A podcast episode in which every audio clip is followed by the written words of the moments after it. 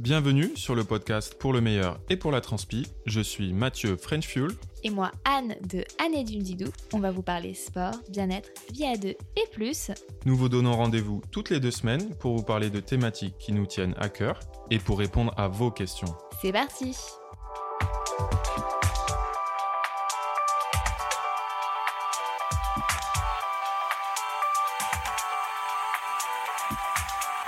Bonjour à toutes et à tous.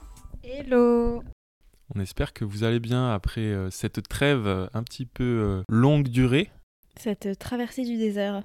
Tu peux le dire, voilà, exactement. On est content de vous retrouver et je crois que vous êtes content de nous retrouver parce qu'on a reçu plein, plein, plein de messages. Et nous revoilà maintenant. Merci d'avoir continué à envoyer des messages parce que moi, personnellement, j'avais hâte de reprendre le podcast. Mais moi aussi. Voilà, il fallait motiver un peu plus Mathieu. voilà, maintenant on est lancé. Et euh, on non, ne dis pas ça, on n'est pas lancé, Si. c'est faux. On se relance. Voilà. On va faire de notre mieux. Voilà. Et en tout cas, merci encore pour ces messages. En tout cas, il n'a jamais été question d'arrêter euh, PMEPT. PMPT Podcast. Il est toujours là. Il est de retour. Et d'ailleurs, bah attends, on, on, Qu'est-ce qui s'est passé on garde nos traditions. On va te donner des nouvelles. Alors, quoi de neuf Bah écoutez, je me suis blessée fin juillet. Ça a grillé tout mon mois d'août. Ça m'a grillé le moral. Et puis en septembre, j'ai pu reprendre et j'ai fait plein de des jolies performances sans vraiment le vouloir. Notamment euh, sur triathlon Oui, voilà, c'est bah, c'est d'ailleurs le sujet du jour. Mais oui. Mais c'est la transition d'après, Mathieu. Tu gâches tout, quoi. Écoutez, une, une rentrée euh, très, très chargée. Mais euh, on aime bien. On aime bien ça. Et ça fait surtout plaisir de reprendre une vie Normal. normale. Voilà. Euh, bon, avec effectivement les masques encore, le pass sanitaire. Mais écoutez, euh, ça fait du bien. Parce qu'on a l'impression que pff, on, on le mérite, quoi. Ça, voilà. Exactement. Et sinon, bah, bah, rien de plus. euh, on a eu un, un très bel automne. Et je suis encore de très bonne humeur. Donc, vas-y. Donc, ouais, pas, pas vive l'hiver encore. Oui. Et de mon côté, pas mal de choses. Et moi, j'ai eu la chance de ne pas me blesser cette année. C'est, peut-être. euh, ouais, ça fait longtemps. Donc, euh, très content. J'ai pu faire euh, mon Ironman en Finlande, un Ironman 73 avec toi à Nice, et, même un trail qui n'était pas forcément prévu sur, sur le planning à la base. Mais voilà, donc très content d'avoir pu faire tout ça sans me blesser et content de vous retrouver et, euh, et on va préparer l'hiver euh, comme il faut pour, euh, pour enchaîner après en 2022 que l'on espère être une année 100% normale, voilà, sans décalage de planning, de courses, de dossard, etc. Ah, moi, j'en ai encore, moi, j'ai encore un report de course. Oui, mais on espère qu'il n'y en aura pas de nouveaux reports. Voilà, c'est ça que je voulais dire. Et donc le, le sujet du jour, Oui, puisque au final, le dernier épisode, c'était au mois de juin sur la natation. Puisque ce- cet épisode-là, on l'avait préparé, mon Dieu, des mois ah bah, en avance. oui, Et on a attendu que les piscines soient toutes rouvertes. Mon Dieu, vous vous souvenez de cet enfer des piscines fermées? Bref, euh, et on avait dit oui, on allait faire des épisodes pendant l'été. Et, euh, et au final, comme vous, on a profité à fond de notre été. On n'était jamais là. Et surtout, euh, les, les thèmes qu'on avait choisis pour l'été n'ont pas vraiment été adaptés à l'été pourri qu'on a eu. C'est-à-dire comment lutter contre les grosses chaleurs, euh, que faire en été avec les grosses chaleurs. Et euh, voilà, maintenant, le thème d'aujourd'hui, c'est comment euh, se faire chier en hiver. Non, je. Non. Quel est le thème? Le thème On du veut jour, savoir. c'est euh, sur le triathlon et la distance L ou Alpha Ironman. Voilà. Comment franchir le pas? Comment se lancer? Tout simplement. On a eu l'idée après notre Alpha Ironman à Nice, euh, voilà, qui s'est un petit peu décalé. Mais euh, on Oui, voulait aborder an. ça. Voilà. Pourquoi maintenant, alors qu'on va bientôt rentrer dans l'hiver? Parce que c'est maintenant qu'il faut commencer à y penser. Oui, vous allez voir, on va, on va en parler justement. Mais d'abord, on va revenir sur ce qu'est euh, un half Ironman. C'est vrai que quand on dit Ironman, on se dit mais qu'est-ce que c'est euh, C'est quoi vraiment la distance? Donc c'est, euh, on va dire, un triathlon XL. Donc très longue distance, Euh, c'est effectivement ces gens-là à Kona, à Hawaï, qui donnent tout ce qu'ils peuvent. L'essence euh, même du voilà, triathlon longue distance. C'est la légende. Et euh, donc en termes de distance, c'est en natation 3,8 km. En cyclisme, c'est 180 km. Et pour finir, la cerise sur le gâteau, un marathon, donc 42,195 km. Voilà. Mais il existe La moitié. Alpha Ironman. Ironman 73.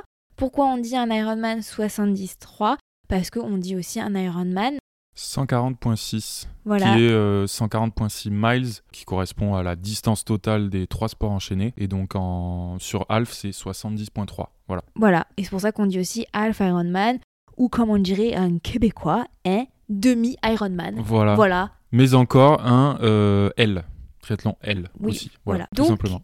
Et pour un Half Ironman, on est sur, effectivement, on divise par deux toutes les distances que je viens de vous citer, mais je vais vous les redire. Donc natation, 1,9 km. Vélo, on est sur 90 km. Et pour finir, un semi-marathon, donc 21,1 km. Sachant, on va tout de suite le préciser, que comme on vous dit, l'objectif d'un Ironman, c'est de parcourir 70,3 miles.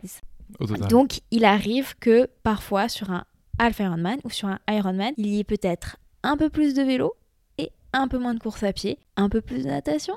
Mais ça, c'est parce que vous n'allez pas droit. Voilà. Mais l'objectif, voilà, à la fin, c'est que vous ayez euh, la totalité en miles. Ça, on préfère le préciser parce que des fois, il y a des gens qui disent Oui, mais finalement, j'ai fait que 20, 20 km au lieu de 21. Mais t'as fait 92 km à vélo. Donc euh, voilà. Les totaux, c'est bon, c'est bons. check. Voilà. Et bien que ce ne soit pas l'Ironman, ça reste euh, quand même une distance à ne pas prendre à la légère, d'accord? Ça reste du longue distance, donc euh, un effort euh, long de plusieurs heures à préparer comme il se doit. Et quand on dit plusieurs heures, c'est plus long qu'un marathon. Voilà, donc c'est Oui. une gestion en fait. Parce que souvent, quand on arrive sur son Alpha Ironman, on a peut-être jamais fait de marathon. Voilà, ça- on n'est pas obligé de faire des marathons avant de faire des Alpha Ironman, mais donc c'est en tous les cas plus long que 4 heures. Et ça peut même aller jusqu'à, c'est quoi la limite d'heure C'est 8 ou 9 heures, non, pour faire un Alpha Ironman? Ça doit dépendre des, des parcours, etc. Mais oui, c'est c'est 8, euh, 8 heures à peu près, je pense. Puisque sur Ironman, c'est en- c'est souvent 16. Oui, Ça donc doit faut être huit heures à peu près. Après, ça dépend. Il faut savoir euh, que des fois, aux États-Unis, ça peut être plus long, ça peut aller jusqu'à 10 heures, j'avais vu. Donc euh, voilà, aux États-Unis, ils ont des barrières horaires un peu plus. euh.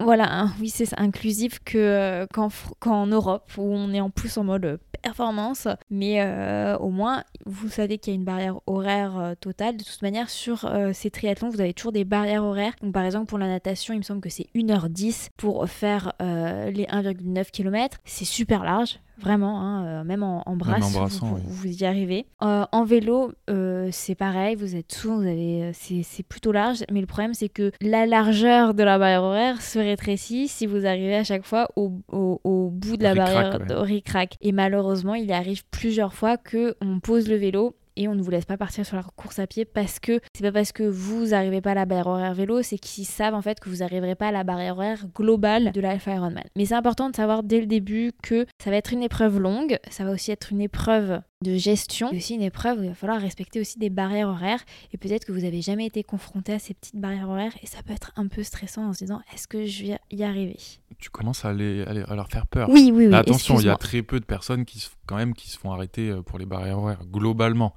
Voilà, si on a bien préparé, voilà, je tenais Et on juste sait, qu'on sait que vous préparez bien parce que vous nous écoutez. exactement. Donc on va vous raconter comment euh, comment un petit peu s'y préparer. On va surtout répondre à vos questions et on va aussi vous raconter notre première fois. Je pense que c'est sympa. Notre raconter. première fois Notre première fois ensemble. Oui, on va surtout vous donner des astuces pour préparer votre premier Alpha Ironman ou peut-être préparer le second, le deuxième, le troisième Oui. peut-être. Euh, voilà, puisque nous, euh, je crois qu'on en a fait une 5, 6, 7, je sais plus. Ah oui, même un peu plus, je pense. Oui, moi personnellement, c'est un, un de mes formats favoris. T'es podiumé, hein. attention. Non, mais j'aime Numéro bien. 3 j'aime, Nice, beaucoup-. Pour moi, j'aime bien ce genre de format. Puis quand on gère un peu son entraînement triathlon, donc c'est-à-dire qu'on s'est installé, on sait faire un peu de volume et tout, je trouve que c'est un format qui demande un peu d'entraînement. Attention, je dis pour des personnes qui ont l'habitude de faire ce format, qui demande d'un peu sortir de sa zone de confort, mais qui demande pas un volume trop chiant à fournir pour aller faire son Alpha Ironman, comparé à un Ironman où euh, là tout de suite euh, on part dans des zones. oh, voilà, voilà. C'est ma petite euh, parenthèse. C'est une fois qu'on a déjà fait plusieurs Alpha Ironman, c'est pour ça. hein, je préfère préciser. C'est pas du tout la nana qui se prend pas au sérieux. Voilà. Donc, euh, venons-en aux faits. Oui. euh, voilà. Première étape, d'abord, s'inscrire. Comment choisir sa course? Pourquoi on vous en parle maintenant alors que on est euh, voilà, on, Bientôt on en approche hiver. de l'hiver? Simplement parce que bah, les courses, euh, en général, les inscriptions se remplissent, s'ouvrent quasiment un an à l'avance pour certaines. Certaines sont déjà pleines, les amis. Il faut, voilà, il faut savoir que notamment sur le label Ironman, en général, en règle générale, lorsque la course est terminée, la course de l'année, euh, admettons là, 2020, donc si on prend l'exemple euh, pour Nice, euh, c'était le 19 septembre, un truc comme ça. Oui. Une semaine après, je crois que les, les Oui, ouvertures, euh, Une ou deux semaines après. voilà, ouais. les inscriptions ouvrent pour l'année suivante. Et Donc, ça se remplit très vite. Oui. On se retrouve souvent, donc il faut savoir que comme toutes les courses un peu labellisées où l'organisateur s'en met plein les poches, C'est cher. voilà, c'est ch- oui c'est cher. Vous avez plusieurs tarifs et plus ça se remplit, plus c'est cher. C'est comme quand vous prenez un billet d'avion en last minute, euh, quand l'avion est archi plein, vous allez payer super cher. Exactement. Donc, quand vous vous inscrivez, on va dire euh, un an à l'avance, dès que ça ouvre, vous êtes sur le premier tarif, c'est le moins cher. Et la variation doit aller de, entre le premier tarif et le quatrième, parce qu'en général, il y a, il y a quatre tranches. Ouais. Ça peut varier de presque 100 euros, je crois. Euh, Non, c'est du simple au double. non, c'est Bah, pas, tu doubles pas, mais c'est au moins 100 euros de plus. On parle de 380 euros le dernier tarif puisque je viens de mettre mon petit cucu sur un Alpha Runman en Suisse et j'ai payé je crois le dernier tarif et c'était super cher. Genre je m'en suis pas remise encore. Voilà voilà. Mathieu il vérifie, moi je le sais très bien que c'est super cher. C'est alors notamment sur euh, label Ironman. Donc comment choisir Comment choisir la course paiement euh, trois fois sans frais, euh, c'est LM. Ouais, en général, non. Par contre, on peut souvent euh, reporter, euh, notamment depuis la crise la Covid. Ils ont quand même bien, bien assoupli leurs euh, conditions pour De- oui. reporter ou pour, pour changer de course. Voilà, si, si jamais c'est possible. Moi, j'ai un conseil à donner, euh, si c'est le premier, de privilégier quelque chose de une course qui est pas forcément trop loin de chez vous, tout simplement pour vous permettre d'éviter des aspects logistiques qui peuvent être stressants. Voilà, de vous rajouter de la logistique. Il y a beaucoup de logistique, trois sports, C'est le bordel. c'est le bordel. voilà, hein, on le On dit. vous en avait déjà parlé, hein, notamment, euh, notamment, spoiler, pour toutes les questions qu'on a reçues sur l'équipement, et si vous en avez de nouveau, on a un, un podcast dédié euh, à l'équipement triathlon. Voilà, Oui. c'était le podcast numéro 8, donc on vous envoie sur celui- sur celui-ci. Et sachez que si vous avez la flemme de réécouter l'épisode euh, à ce sujet, il y a un article complet qui reprend l'épisode de podcast et qui reprend toute cette liste d'équipements à fournir. Et sur le Dumdidou Atelier, si vous êtes abonné, vous avez aussi plein d'articles et des fiches à télécharger pour, euh, par exemple, quand vous préparez vos bagages et que vous avez besoin d'une fiche avec tout l'équipement dont vous avez besoin et que vous devez emporter pour votre triathlon. Hop, c'est tout sur le Dumdidou Atelier à télécharger. Voilà, je le précise. Donc, quand vous avez investi un rein dans votre équipement, il va falloir aussi l'embarquer. Donc, ça, c'est la logistique. Il va falloir aussi le placer dans les fameux sacs de transition dont on Voilà, il y expliquera a plus plein de tard. choses, effectivement. Donc, l'objectif, c'est effectivement de choisir un, un- plutôt, vu qu'on est plutôt en France, un Ironman en France. Et il y, en a, il y a le choix. Il commence un peu à avoir le. On Tout à commence fait. à avoir- Donc, je crois qu'il y en a quatre maintenant en France. Alors, sur le label Ironman, il y en a 4. Sable d'Olonne, Aix-en-Provence, Nice Et Vichy. et Vichy. Voilà. Voilà. Après, si vous êtes plutôt frontalier, vous en avez aussi au Luxembourg. Et en, euh, en Espagne et peut-être aussi en Suisse euh, peut-être en Allemagne il y en a un qui bon Berlin c'est un ouais. peu loin mais euh, voilà ah, donc vous pouvez aussi en, en trouver pas mal si vous, avez- vous êtes de ce partie-là de la France Et surtout, il n'y a pas que Ironman qui propose des triathlons L. oui mais a- non Comment ça, oui, mais non ah bah non Toi, t'es là pour la fame. Ah, je suis ça là pour euh, le Bon. tapis rouge Alors, effectivement, Ironman, c'est quand même le... la marque qui fait quand même le plus rêver. Nous, on a, Ah, on a as commencé quand même par pour ça. ton hein. argent hein. Voilà, alors c'est cher, c'est, je pense, globalement plus cher que les autres. Mais en général, en tout cas, nous, on n'a jamais été déçus du service, soit euh, bah, justement cet aspect logistique, mais aussi euh, tout ce qui est, euh, tout ce qui est euh, cadeaux, goodies, euh, les, les zones de, de transition. euh, Il y a aussi toute la partie ravito. Voilà, on n'a jamais été déçus. Mais sinon, sachez qu'il y a aussi Challenge, qui est, un- on va dire, un concurrent d'Ironman, qui propose quand même pas mal de, de courses en Europe. Et sinon, il y a tous les autres, tous les autres triathlons, voilà, euh, qui Qui sont pas proposent, labellisés. qui propose Ils sont aussi aussi ces très bien. formats ouais ouais ouais Voilà, donc euh, trouvez-en un euh, pas très loin de chez Ça vous. vous- permettra d'aller euh, bah, participer, d'avoir vos proches aussi euh, avec vous. Oui, voilà. Après, euh, n'oubliez pas que les inscriptions doivent se faire assez tôt. Alors, pourquoi c'est bien aussi de s'inscrire euh, tôt à son Alpha Ironman C'est simplement parce que bon, l'inscription, c'est coché et au moins ça vous permet de vous aménager l'entraînement va suivre. Si vous en parle maintenant pour les inscriptions, c'est parce que euh, oui, c'est maintenant, c'est maintenant qu'il faut planifier en fait l'année qui va venir.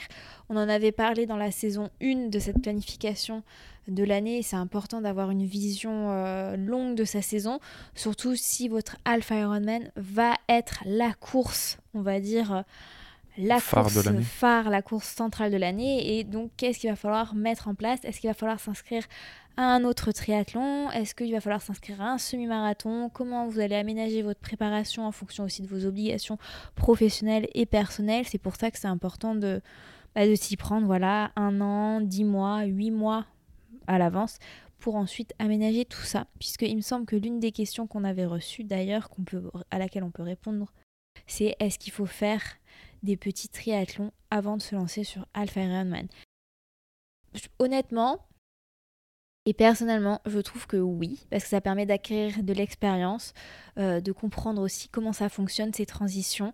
Parce que c'est pas évident de faire des transitions euh, en triathlon, que ça soit des transitions au côté matériel, retirer sa euh, combinaison de natation pour ensuite aller se foutre en trifonction, mettre son casque, son truc, le vélo, sans parler de la fameuse transition physique vélo course à pied qui est très difficile pour les premières fois au niveau des cuisseaux où on a l'impression de courir avec euh, des parpaings. Voilà. Donc je pense que c'est intéressant et c'est même fun de se lancer sur des triathlons. En plus, c'est souvent c'est des triathlons euh, très euh, XS, S, donc avec des ou même une distance olympique M qui peut être fun. Donc ne pas hésiter à le faire. Pourquoi pas au milieu de la prépa ou un mois, trois semaines avant le jour J pour en fait voir les réglages et aussi le fait de faire un triathlon ça vous permet aussi de voir les petits soucis que vous pouvez avoir c'est-à-dire par exemple des frottements avec votre trifonction euh, des frottements avec euh, la combinaison de natation aujourd'hui on va pas l'aborder mais effectivement c'est aussi très important de tester son matériel euh, et des fois, on n'a pas l'occasion d'aller tester sa combinaison en eau libre parce qu'on n'a pas, on pas de l'opportunité. Et c'est vrai que ces petits triathlons-là peuvent le permettre tout en testant aussi, parce qu'on y viendra, les ravitaux. Sa nutrition. Sa nutrition. Tout à fait. 100% d'accord avec toi euh, sur le fait de, de, faire des triathlons en amont. Euh, peut-être un, moi j'irais plus sur un M pour avoir un petit peu quand même euh, un, petit côté défi, mais euh, c'est surtout voilà pour répéter les, les, gestes des transitions et ne rien oublier parce que Dieu sait si, si ça peut arriver. J'en avais fait l'expérience. Hein. Je me souviens quand la fois où tu n'avais pas mis tes semelles dans tes baskets. Ah oui, mais je pensais même pas à celle-ci, ah tu vois. Tu pensais à laquelle? Ah, Je pensais moi à Miami, donc où j'avais carrément oublié ah la, puce sur le vélo. Parce que j'avais eu la très très bonne idée de, de la retirer pour me sécher les pieds avant de mettre mes chaussettes. Et je voulais euh, remettre la puce par-dessus la chaussette. Et je l'avais oublié. Voilà, donc ah, ça m'avait bien bien stressé pendant 90 bornes. Mais c'est vrai qu'en plus maintenant à chaque fois je te le répète, je te dis pense à ta puce quoi. Ouais. Comme quoi nous, euh, voilà, nos premières expériences c'était aussi pas de, de, tout repos. On était loin d'être des pros. Mais on apprend de l'expérience d'ailleurs. Effectivement, c'est peut-être l'occasion de parler de notre première expérience. Donc écoutez, nous c'était à l'époque où on aimait bien conjuguer voyage et course et euh, on avait déjà fait plusieurs triathlons avant quand même. On avait fait la Grande euh, Motte. Tu avais fait la Grande Motte. Ah oui, j'avais oui, fait la Grande Motte. On avait fait Chantilly en septembre. En ouais, août, août, fin août, septembre. C'était euh, une expérience. Euh, mes pieds dans les algues s'en souviennent encore. oh, c'est sympa, le Ça château. Puait la vie de château. Oui, oui, bah ouais. Moi, je crois que c'était mon seul triathlon en entraînement avant le 73 Dex, justement, que j'avais fait avant Miami alors que j'avais fait avant, sauf que bon, on ne peut pas le considérer comme un full, un full entre guillemets, euh, puisque euh, la natation avait été annulée. Mais oui, ça avait été mon premier sur la distance, un peu bizarre hein, avec la natation annulée, euh, c'est particulier. Et ensuite, le vrai, on va dire que c'était à Miami, c'était quoi En octobre 2016, je ne m'abuse. On n'est pas obligé de donner les dates, hein. ça commence à remonter. ça remonte, ouais. Et c'est vrai qu'on l'avait on l'avait préparé de manière. Euh, je me souviens, on faisait un peu de natation. Enfin, c'était. Je me souviens qu'on s'était pas trop mis la pression. Euh. C'était assez artisanal, je pense, notre prépa. Euh, c'était. Moi, je sais qu'on avait quand même pas mal nagé. On avait fait. c'était. À l'époque, on avait du mal à faire plus de 40 minutes dans l'eau. Enfin, c'était c'était compliqué. On avait quand même fait un peu de nage en eau libre, ça c'est sûr. Je m'en souviens très bien qu'on s'était entraîné. Je me souviens quand même qu'on avait fait des sorties vélo avec des enchaînements Ouais. Ça, je m'en souviens. Pas mis un volume de malade et, euh, et on a quand même euh, terminé. Hein, voilà. Oui, c'était la je, suis- je découverte. sais qu'à l'époque, j'avais même pas fait des sorties de 100 km. Je sais qu'on avait fait des sorties euh, de 70, 80, peut-être 90. Euh, je pense que c'était pas la meilleure prépa pour un premier. C'était une, c'était une prépa pour, euh, pour le finir. Mais Pour finir un voilà, mais c'est- voilà. A posteriori, je pense que voilà, c'était pas la meilleure prépa, même pour une- un premier, Et surtout, ce n'était pas le plus simple côté logistique, puisqu'on partait de l'autre côté de l'Atlantique, et qu'on louait sans des nos vélos. vélos. Voilà, on Ouais. avait pris le- la décision de louer sur place, donc des vélos qu'on connaissait pas. Euh, donc ça rajoute aussi un petit, un petit stress euh, d'être sûr d'avoir le vélo, d'être euh, bien positionné dessus. Et en plus de ça, bah voilà, la Floride, il faisait quand même très chaud. Ça nous avait rajouté un Non, il faisait chaud et humide. chaud et humide, ouais. C'est quand même. euh, Et à savoir que quand on débute, euh, en général, euh, la course à pied se passe bah, au pire moment de la journée. Tout à fait. Moi, je crois que j'avais posé le vélo, il devait être midi, grosso modo. oui. Et puis à Miami, il n'y avait pas trop d'arbres derrière lesquels se cacher. Non, pas trop. Et en plus, on avait fait une natation. Alors, l'eau, si je m'en souviens, c'était du pipi tellement elle était chaude. Et euh, sans combi en plus. Enfin, c'était. euh, Moi, ça avait été une catastrophe. Je crois qu'on l'a fait en 50 euh, minutes. Je pas dire Moi, je crois même 54. 52 minutes. C'était très, très long. C'était très long. C'était vraiment très long. Pour la petite histoire, hein, maintenant, on, on nage quasiment euh, 20 minutes de moins. Ouais, Voilà. Voilà. Et euh, le vélo, écoutez, moi le vélo, je trouve que ça s'était pas trop mal passé à l'époque. Donc j'avais un super vélo, c'est la première fois que je roulais sur un vélo en carbone. La classe. La classe Je ne saurais même plus vous dire quand, enfin mon temps exact. Mais moi je, je trouve que j'avais bien aimé ma, ma petite transition euh, vélo, que c'était super bien passé. Et euh, on avait du vent de face, je m'en souviens. C'était. On avait du, du vent de face sur tout l'allée et du vent de dos au retour. et c'était Heureusement. trop bien ça, le, le- Ouais, ouais, ouais. Heureusement que c'était dans ce sens-là, ouais. Et par contre, la course à pied, comment vous dire? C'était sur, euh, survival. C'était. euh, moi, j'étais. Combien j'avais fait, moi? Attendez, on va regarder ça parce que forcément, à grâce au blog, rien ne s'efface. Tout, tout, tout, tout est toujours sur le site. Donc attendez, euh, fou là là. D'ailleurs, n'hésitez pas à aller regarder, cette, à, ce, à lire ce compte rendu. Moi, il est sur mon, sur mon blog. J'imagine que celui de Mathieu aussi. Idem. Et d'ailleurs, j'aimerais préciser que c'était la première fois que je me faisais des tresses de malade. Tu te souviens, j'avais des tresses. 13 trop- de Warrior, Des tresses de warrior. de Viking. Une nana m'avait fait des tresses, mais oh, elles étaient trop jolies. Et donc, je tiens à dire que euh, c'est moi qui ai lancé la mode des tresses. euh, Moi, de j'ai retrouvé. J'avais couru le Viking. semi en 1h56 Bon, ça va. et 50 minutes. Bah, si euh, c'est pas si dégueu, c'est même très bien. Oui, oui, oui. bah, pour, en tout cas, par rapport à mon niveau euh, de l'époque. euh, Alors, moi, j'ai C'est bien. 54 minutes la natation. 54 minutes. Sur mon joli vélo, c'était un vélo trek que j'avais eu. Pas mal, pas mal. Et qu'est-ce que je blablate, hein, dis donc. euh, 3h23, les 90 km, tu vois Et c'est pas mal.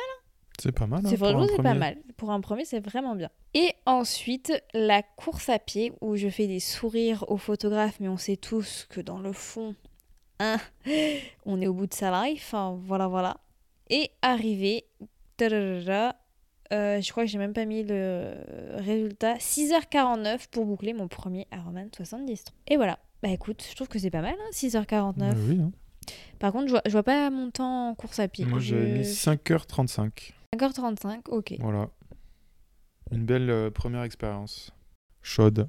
chaude. Ouais, enfin, ouais, moi, j'ai ce souvenir quand même de Miami, de, de la chaleur, de l'humidité et euh, de, de ce sel, en fait, tu sais, du matin qui est sur toi et qui pique. Hmm. Voilà. Mais après, j'ai pas du tout. euh, tu vois, moi, c'est plus. euh, après l'arrivée, c'était difficile. C'était les jambes qui étaient fatiguées. bah, comme un premier où on est au bout de sa vie. Mais euh, on était quand même dans un cadre, euh, les palmiers. euh, c'était, euh, c'était vraiment. Et puis, la médaille, pour moi, c'est encore une de mes plus belles médailles. Elle valait le coup. Hein. Elle était. Déjà, c'était. Mais genre, elle était énorme, cette médaille. Elle pesait 5 tonnes. Elle te faisait mal au Non, cou. mais c'est pas ça, c'est que je crois qu'aux États-Unis, ils te font mais des médailles de. Ah, c'est toujours plus gros. Hein. Oh, C'est c'est les la- States. Mais c'était genre ma plus belle médaille jamais reçue et, euh, et vraiment trop trop fière. Voilà, non, moi, c'est. Tu vois, là, là ça me ra- ça ranime un peu des ouais. souvenirs et tout. Et je me souviens de la coiffure que j'avais qui était magnifique. Je me souviens que le lendemain, on était allé dans les Keys, dans les petites îles, qu'on avait dormi comme. Alors, par contre, la récupération, c'est beaucoup de dodo. Hein.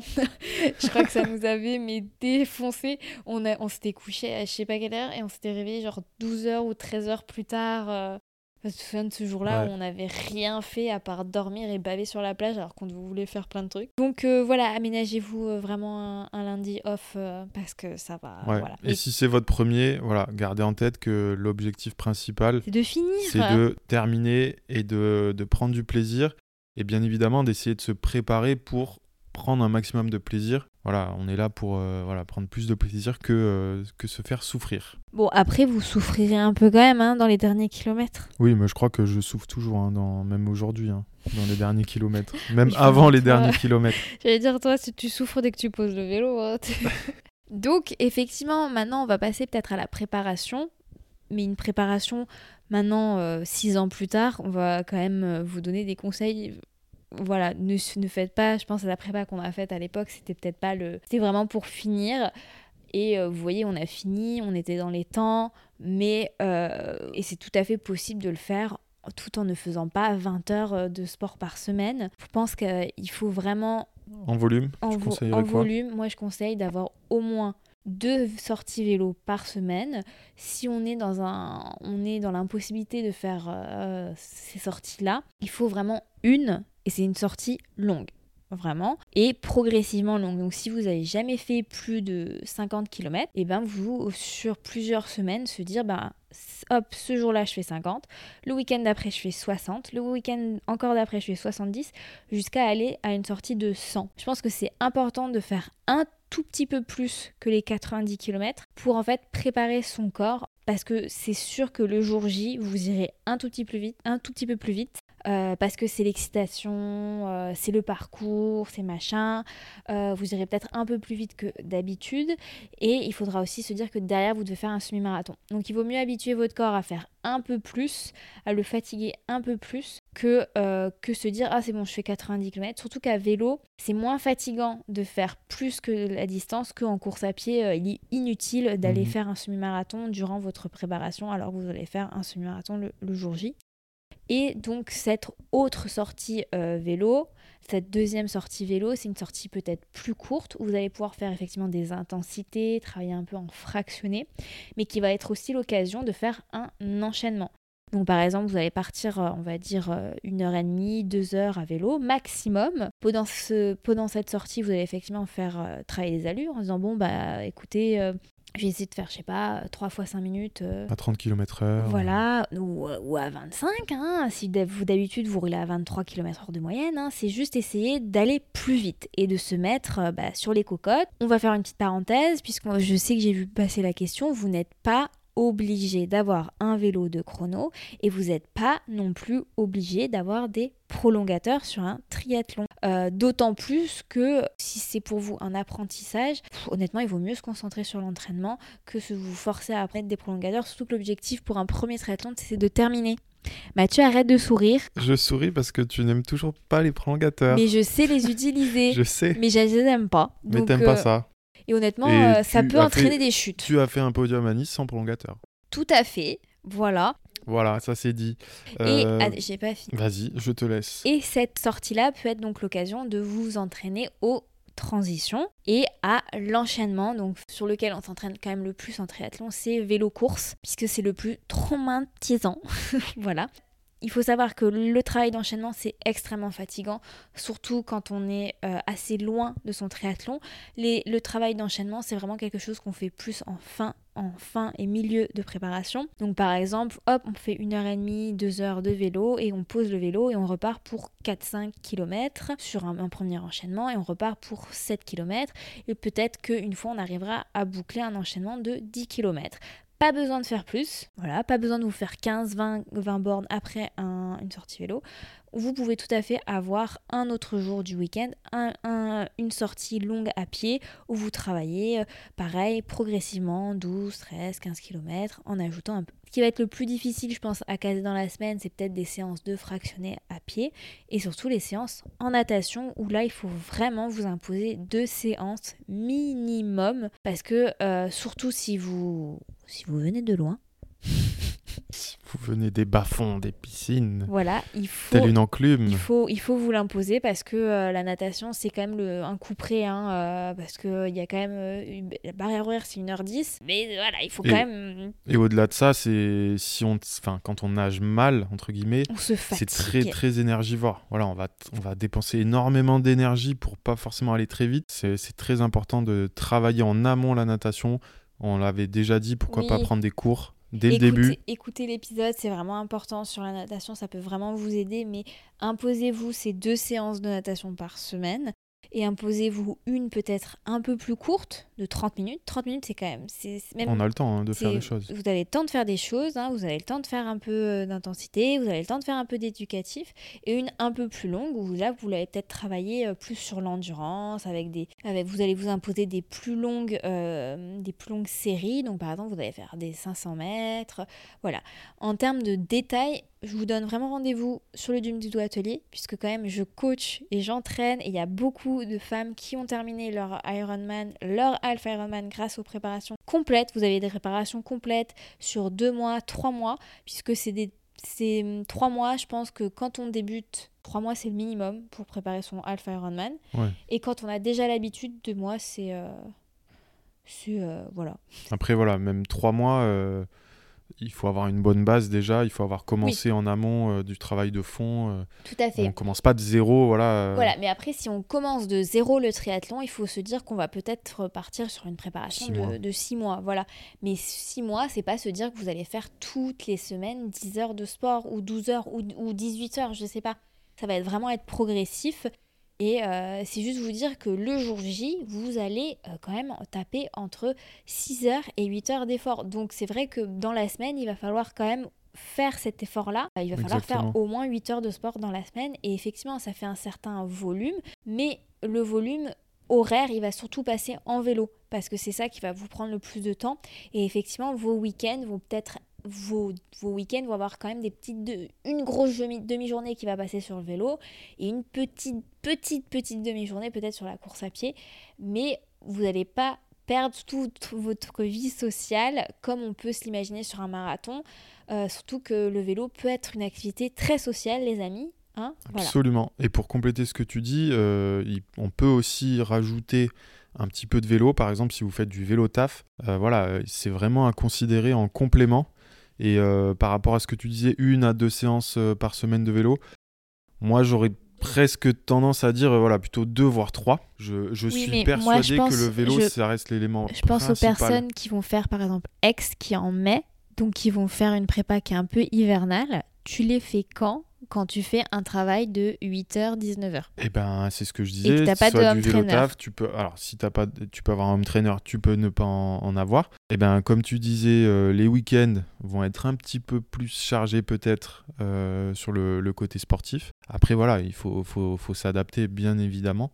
Mais ouais, peut-être axer quand même sur le vélo parce que sur longue distance, pour moi, ça reste quand même l'élément principal en plus des, transitions, donc enchaînement euh, vélo-course à pied, qui sont pour moi, pour le coup, si je devais juste rajouter, pour le coup, si je devais juste rajouter, ce serait, euh, comme tu disais, ne pas faire des enchaînements trop longs, donc euh, même pas forcément faire une grosse sortie vélo et un gros enchaînement à pied, mais plutôt les multiplier dans la prépa. Plutôt en faire voilà, des petits, mais en faire plusieurs pour vraiment habituer son corps à enchaîner après le vélo à courir.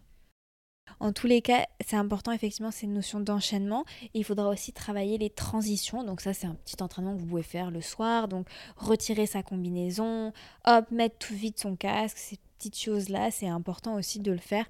Et même euh, côté logistique aussi, à toujours se souvenir de tout son équipement. Pour récapituler, on est d'accord qu'on part sur, à chaque fois c'est du minimum, c'est deux séances minimum de natation, deux séances de course à pied minimum, et le vélo, c'est une minimum. C'est vraiment qui doit pas, qui doit, qui doit être longue. Je sais que Mathieu tire la tête, mais c'est juste être réaliste, être réaliste sur ce qu'on peut caser dans une semaine, avec des horaires compliqués des fois de, travail. effectivement, l'idéal c'est deux. C'est deux, ça vous fait un jour de repos. Et ce jour de repos, des fois, les amis, ça serait bien de faire ce jour-là un peu de PPG. On a eu la question d'ailleurs. Oui, musculaire. Parce que euh, même si le triathlon est un... Le triathlon en soi, tous les sports se compensent. Et ça, j'aimerais juste le rappeler que si vous faites par exemple euh, plus de vélo, moins de course à pied, plus de natation, euh, moins de course à pied et plus de vélo, ainsi de suite, il faut savoir que les sports se compensent. Donc si par exemple vous décidez que vous allez faire du gros fractionné vous allez faire quatre séances euh, de course à pied et qu'une de vélo, euh, et que vous allez faire tout votre fractionné, toute votre intensité en natation et en course à pied, il faut savoir que ça va se retrouver sur le vélo vous allez avoir un cœur musclé, vous êtes... Enfin voilà, il faut savoir que vraiment c'est des vases communicantes, donc pas culpabiliser a un sport que vous pratiquez plus que l'autre. Après, c'est vrai que, comme le dit Mathieu, par expérience, en travaillant plus le vélo, c'est là où vous allez vous simplifier énormément de choses, sauf que le vélo, bah, il faut sortir le vélo, il faut prendre deux heures, ça prend tout de suite beaucoup plus de proportions que la course à pied. Mais voilà, nous, c'est un conseil qu'on vous donne parce que c'est vrai que le, le vélo, c'est quand même, euh, en termes de temps horaire passé sur un triathlon, c'est ce qui prend le plus de temps. Voilà, c'est clair. Complètement. Tu as tout dit.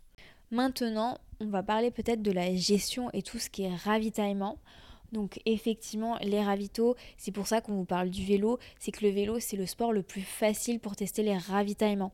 Parce que vos intestins sont pas secoués, euh, vous allez pouvoir tester énormément de choses sans devoir vous arrêter parce que vous avez la chiasse, puisque globalement, hé, vous êtes sur le vélo, c'est pas ça, l'estomac a du mal à être retourné à vélo quand même. Pendant un Alpha Ironman, il faut savoir que euh, vous allez manger vous avez petit déjeuner avant le, très tôt très souvent. tôt souvent hein, il fait nuit ça pique moi je vous conseille c'est vraiment de vous ravitailler impérativement après la natation surtout si vous avez un peu galéré hein, que vous êtes allé euh, en Corse au lieu de revenir à Nice on peut citer alors moi c'est compote à gogo parce que je trouve que c'est très facile euh, de en fait de faire sa transition tout, tout en aspirant la compote. C'est plein de fruits, c'est plein de, de sucres euh, qui vont être diffusés tout en douceur. Ça va faire monter trop vite votre glycémie. et c'est bien, vous allez avoir de l'énergie qui va se diffuser doucement pour le début du vélo. Et euh, c'est facile à transporter, non, c'est pas recyclable. Je culpabilise assez, mais que voulez-vous?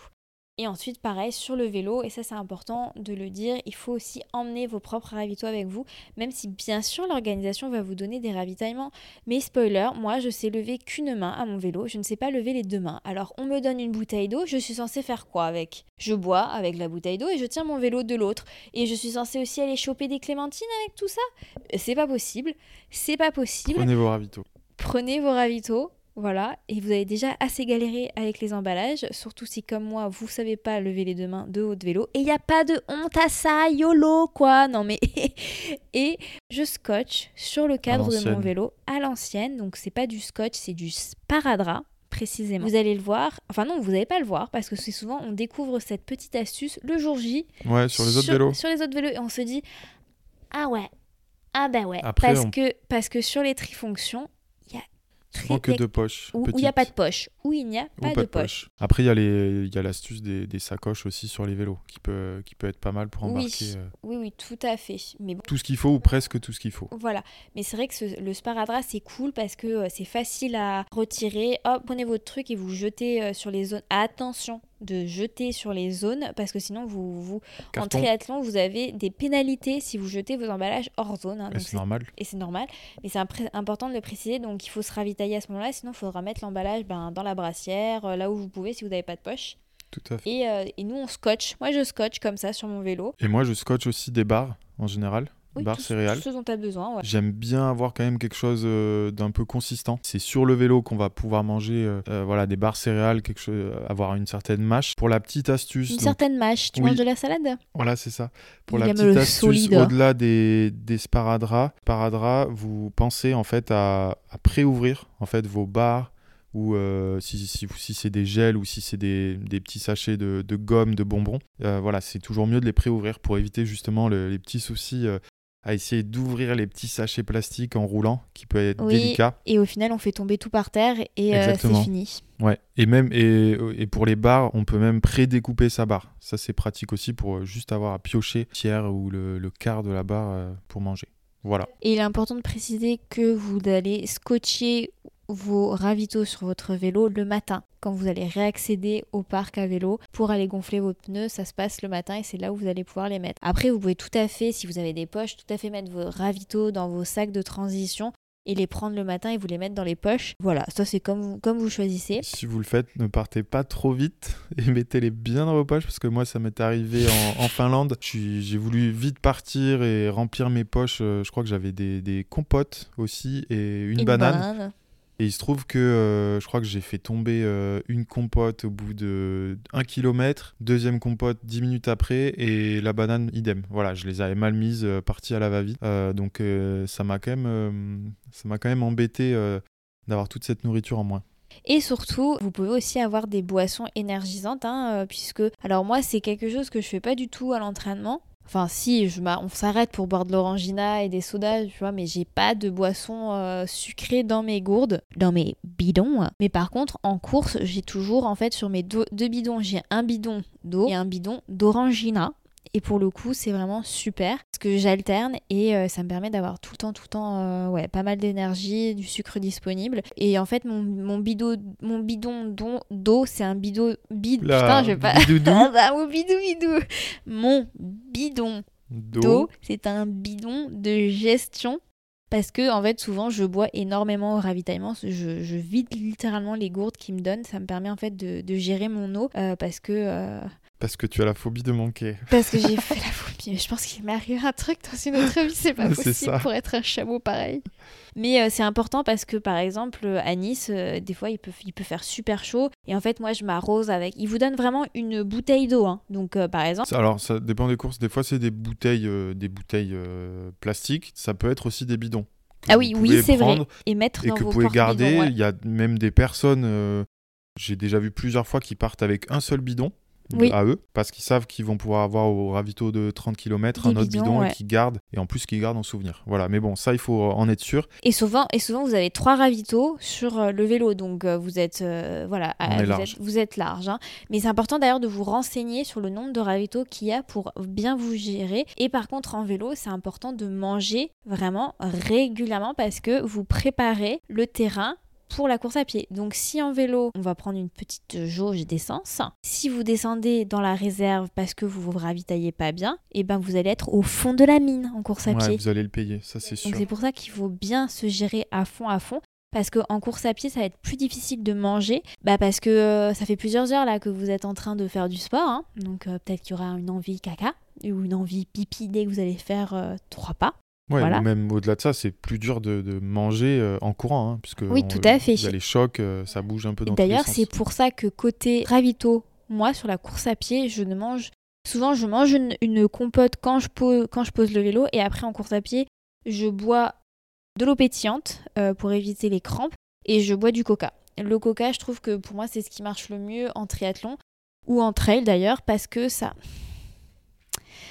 Bah, on l'a- ça nous avait manqué un Nixon qui mange des croquettes pendant qu'on discute. Bon. Mais donc, euh, l'eau coca, pour moi, c'est ce qu'il y a de mieux parce que déjà, ça fait du bien au bidon, ça évite des petits soucis gastriques et c'est bourré de sucre et de caféine. Donc, c'est euh, c'est tout ce dont on a besoin pour finir son triathlon en. euh, Et rien euh, comme gel ou Jamais. solide Non, non. euh, des fois, bah si, pardon, euh, si, si, des fruits. Des fruits, donc orange, euh, ouais, orange, mais une ou deux, mais pas beaucoup. hein. C'est vraiment, euh, moi je me concentre surtout sur euh, le coca. Et pareil, c'est important de vous, de vous le dire, vous avez, je crois que c'est tous les 2-3 km des ravitaux. hein. C'est extrêmement souvent. Ouais. Vous êtes arrosé, enfin c'est... euh, De toute manière, ils savent l'organisation que vous allez faire la course à pied au pire moment de la journée, là où il fait le plus chaud. Donc, euh, quel que soit votre, quel que soit l'horaire de, départ, euh, quel que soit votre horaire pour faire tout le vélo, vous allez arriver toujours au pire moment. hein. donc, C'est ça. Et la nutrition, il n'y a pas de formule magique. Voilà, c'est chacun est différent. Moi, par exemple, je, prends des gels sur la partie course à pied. C'est pour ça crois- qu'il fait caca. Non, je crois avoir enfin trouvé le... ce qui me va bien. Non, mais, Mais dis-le après, aux euh, gens que tu fais caca. Ça m'est arrivé. Sur euh, Nice, ça s'est hyper bien passé. Sur Nice, franchement, impeccable. J'ai enfin trouvé euh, la bonne formule avec les gels qui vont bien. En tout cas, voilà, très très très important de tester à l'entraînement. Même, même nous, ça nous est arrivé, en tout cas moi, euh, d'arriver sur une compète, de prendre des trucs un peu à l'arrache. Ça m'est déjà arrivé d'oublier, je crois. hein, je sais plus où c'était. Peut-être à Bah, Barcelone. c'était à ou- Nice, non? Tu voulais absolument acheter un truc et on n'a pas trouvé. Oui, mais je savais que. Non, c'était non, en. Finlande. Oui, mais Où je. on a fait plein de magasins pour que tu trouves tes ravitaux. Ouais, j'avais, j'avais oublié la moitié. Mais euh, heureusement que c'était la, la marque euh, Morten là, qui me va bien. C'était euh, Vendu. sur les ravitaux officiels. Et du coup, j'ai pris les ravitaux officiels. Bref, tout ça pour dire tester. Ce qu'il ne faut pas faire. Hein. Ne, prenez pas les gels que leur gars vous Ah bah si. donne. hein. Bah si, si c'est si si ceux que tu, les- si oui, ceux oui, que tu connais. Et moi, c'était le cas. Mais genre, euh, moi, je me souviens, à un moment donné, je m'étais trompée de gobelet. C'était une boisson super chelou euh, que je connaissais Ouais, pas. Et j'ai craché Ouais. direct. Ou du Red Bull. Enfin, je sais pas. C'est chelou quand même.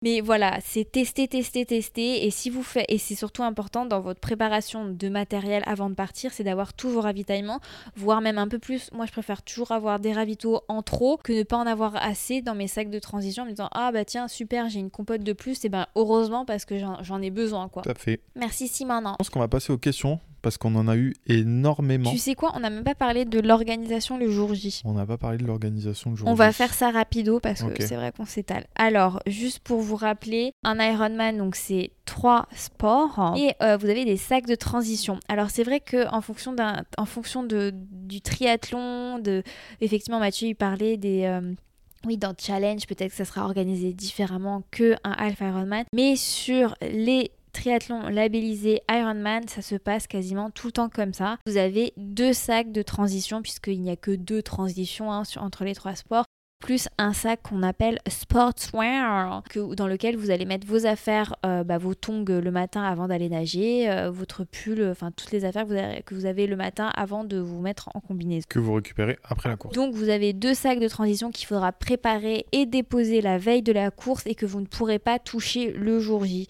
Vous avez le premier sac qui est le sac de transition vélo puisque vous allez l'utiliser pour le cyclisme. Je sais plus si c'est rouge ou bleu. Il me semble que c'est C'est bleu, je crois. c'est bleu. Donc il y a des couleurs en plus. Et euh, dans ce sac, vous allez mettre toutes vos affaires. Vous allez avoir be- besoin pour le vélo, mais aussi les affaires, vous allez avoir be- besoin, bah, par exemple, une petite serviette pour vous sécher, une petite bouteille d'eau pour vous rincer si vous avez neige en mer. Voilà, donc c'est pareil, il faut lister tout le matériel dont vous avez besoin. Alors effectivement, quand ça fait plusieurs fois que vous faites des triathlons, bah, c'est automatique. Mais là, bah, il faut vous rappeler, c'est euh, vos chaussures de vélo. Est-ce que vous allez mettre sur vos pédales direct pour les gens qui savent le faire? Moi, je sais pas le faire. Donc hop, moi j'ai mes chaussures de vélo dans mon sac de vélo, le casque, les lunettes. Est-ce que vous mettez des petites mitaines ou pas? Euh, Non, mais est-ce que vous mettez des chaussettes? Est-ce que les chaussettes que vous allez mettre dans vos chaussures de vélo, ça va être celles déjà pour la course à pied ou pas? Ou est-ce que vous en mettez pas? Ou est-ce que vous n'en mettez pas en mode YOLO Ceci, je, je le vous recommande pas. Effectivement, pour les triathlons très courts, euh, oui, on peut faire sans chaussettes, mais pour les triathlons longs, Oh, ah, Sur le vélo, oui, bon, c'est pas conseillé. Moi, j'en mets pas sur le vélo. Je les mets que à partir de la course. de à toute pied. manière, le, Tu moi, as oublié le plus important. Dans le sac les ravis. Non, le dossard et porte-dossard. Oui, oui, le, oui, oui, bien Ah sûr. ah Oui. Mais après, ça dépend des pays, puisque en Espagne, c'est pas obligatoire d'avoir le, de- le dossard, il est Sur que vélo, sur ouais, la course à pied. Mais, Mais, bon, ça, en. France, c'est obligatoire en tout cas. Euh, le porte-dossard, alors ça, le porte-dossard, c'est l'investissement le moins cher, mais le plus important. Et je peux vous assurer que vous allez le rentabiliser parce qu'une fois que vous avez des porte-dossards, vous vous dites, mais. Eh ben, pourquoi j'ai pas utilisé porte-dossard avant? Ça m'évite de faire des trous dans mes t-shirts. Ouais, C'est tellement courses, euh, pratique. Et en plus, tu peux faire pipi, euh, tu peux ding, tout descendre sans avoir le dossard qui te gêne pour faire pipi. Enfin bref, les porte-dossards, c'est la vie. Moi, j'utilise en trail, j'utilise partout. euh, C'est génial. Voilà. Pour le premier sac, moi personnellement je suis team mes chaussettes de running, je les mets dans mes, cha- dans mes chaussures de vélo et comme ça je suis tranquille. Donc le temps que vous, que vous perdez en transition 1 pour mettre les chaussettes, vous ne le perdrez pas en transition 2. Sur la transition 2, c'est un sac qui est souvent beaucoup plus léger puisque bah il y a que les baskets de running, effectivement peut-être les chaussettes, des ravitaux, peut-être une autre petite bouteille d'eau euh, pour vous pour boire et voilà, mais euh, Peut-être une casquette. une tout, casquette, ouais. euh, voilà. Bien sûr, euh, après, si vous êtes, euh, si vous n'avez pas de chance, ben, vous êtes, euh, il faut peut-être rajouter un kawaii, rajouter de la crème solaire. Après, des sticks à lèvres. Enfin, ça, c'est aussi en fonction de, votre confort, mais de pas oublier que c'est une épreuve qui va être longue. moi, personnellement, des fois, je, je, mets aussi de la crème anti-frottement sur mes pieds après la natation. je me remets de la crème solaire ou des trucs comme ça. Et à Nice, je m'en souviens parfaitement, j'avais mis plein de crème solaire mais donc avant d'avoir mis ma, ma, combinaison de natation. Et euh, j'en suis très contente parce que moi je n'ai pas souffert de la chaleur à Nice, contrairement, enfin j'ai pas senti cette brûlure du soleil euh, grâce à ma super crème solaire euh, éco-friendly qui respecte les océans, voilà. Mais vraiment, pensez à vous faire cette petite liste de tout le matériel dont vous avez besoin pour chaque sac. C'est le plus stressant, hein. franchement. Même, même aujourd'hui, après oui je sais pas, 6, 7, 8 compètes, on, est tout le temps voilà, en panique d'avoir oublié un petit truc. Euh, euh, j'ai pas fait ça, j'ai pas mis ça dans mon sac. Et, bah oui, bah c'est trop tard parce que le jour J, comme on vous, comme on vous l'avait déjà expliqué, vous ne pouvez pas accéder à ces sacs. Ces sacs, c'est. Normalement, ouais, c'est pas possible. Bon, des fois, il y en a toujours qui essaient de passer quand même. Hein. Mais non, vous, le, le, jour J, vous pouvez accéder que au vélo. Donc vous pouvez mettre vos gourdes sur le vélo, regonfler les, regonfler les pneus. D'ailleurs, les bidons, ne les mettez pas la veille. Ça sert à rien. Ça sert à rien et puis on sait jamais euh, ce qui peut se passer ou s'il fait chaud ou pas. Moi je me suis fait voler un euh, bidon comme ça. Oui, en plus. Donc amenez votre voilà, vous amenez votre bidon. Si vous avez un compteur de vélo, vous l'amenez aussi le matin. Mais ne jamais euh, laisser de, le compteur de voilà de sauf les bidons euh, quand vous posez le vélo pour aller faire votre course à pied. Mais si vous avez mis votre compteur de vélo vous l'embarquez avec vous et vous allez le mettre dans votre sac de transition de course à pied. Ne laissez rien de valeur sur votre vélo. Je pense qu'il y a 3-4 ans euh, j'aurais même pas dit ça mais il y a eu des vols. Euh, moi j'ai été victime de vols sur mon vélo. Donc je vous le dis ne laissez rien. C'est honteux il y a des cons partout. Il y a des cons partout. Mais voilà, ne laissez rien de valeur sur votre vélo et amenez que tout ce dont vous avez besoin le jour J, euh, le, le, matin, puisque vous aurez accès à votre vélo à ce moment-là. Et de toute manière, ça sert à rien. Franchement, je ne comprends pas les gens qui mettent des ravitaux la veille. Ça va cuire au soleil, euh, ça va prendre la pluie s'il pleut pendant la nuit. oui, et par rapport à, ça, euh, petite astuce, bon, qui fait peut-être un peu pro, mais si ils annoncent vraiment beaucoup de pluie pendant la nuit, ça peut être bien d'avoir des, des, sacs poubelles ou des sacs plastiques pour protéger le, le vélo. Donc euh, votre selle, Le, bah, le dérailleur, notamment dérailleur arrière. Et euh, bah, si vous avez des prolongateurs, ça peut être bien de les protéger aussi parce que les mousses euh, vont être trempées. Voilà. Exactement. Je crois qu'on a fait le, le, le tour de, de, la, de, la, de la question. De la question. Et on va passer aux questions. On va passer aux questions parce qu'on en a eu énormément. Allez, parti pour les questions. Les questions. Les, questions. on en a eu énormément, donc on vous remercie. Ça nous fait très plaisir et on va y répondre du mieux qu'on peut. On a Armel qui nous demande combien de temps avant la compète faut-il attaquer sa prépa Donc on y a un petit peu répondu tout à l'heure. Tout dépend de votre niveau de base. Ça va aller entre, entre 6 mois et, et 3 mois. Ou 2 mois si vous avez l'habitude. Voilà, mais là on est plutôt sur un, premier euh, Alpha Ironman. Donc, euh, Pour l'idéal, pour un premier, même bon, ça, ça, dépend toujours de là où vous partez. Hein. Mais si vous avez déjà un peu l'habitude du triathlon, si vous faites déjà un peu de vélo, 3 mois, 3 mois et demi, 4 mois, c'est euh, vraiment le maximum. Hein. ne faites pas des prépas de, de 6 mois, c'est épuisant. Exactement. On a des questions par rapport à l'âge. Euh, question de Zoé, à quel âge faire son premier Alpha Ironman? Donc il n'y a pas il n'y a pas d'âge. Hein. Il n'y a pas d'âge, mais c'est vrai qu'en fait, plus les épreuves sont longues, plus on, conseille en fait de, débuter plutôt vers, euh, vers, 25 ans. Et même, c'est des questions aussi de, sécurité. Je crois d'ailleurs qu'on ne peut pas s'inscrire en dessous de 21 ans. Tous les cas, euh, si, pour puisque si, il y a 18-24 ans, la catégorie. Oui, mais ça, elle a été créée assez récemment. Avant, avant, il y avait très peu de participants. Euh, honnêtement, même côté médical, c'est important de, d'attendre un peu. On a une autre question par rapport à l'âge. Euh, je fais de la course à pied, du vélo, mais je n'ai jamais nagé de ma vie. Est-ce possible de se lancer à 27 ans? On avait aussi une autre question d'ailleurs d'une personne qui voulait se lancer autour de qui a une quarantaine d'années. Eh bien, il faut savoir les amis qu'il n'y a pas d'âge pour se lancer et euh, vous aurez encore plus de mérite. Et je pense qu'il faut casser vraiment cette image du triathlète euh, hyper performant, euh, génialissime. Je rappelle que nous, notre, enfin, notre premier natation, on a fait 54 minutes. Donc voilà, hein, c'est, je veux dire, on part tous de très loin. Il faut juste se lancer. Je sais que ça fait très peur de se dire ouais c'est de nouveaux sports. Hein. En fait, vous allez prendre vachement de plaisir à découvrir ces sports et je trouve ça tellement fun ce que ça apporte la natation ou même le vélo.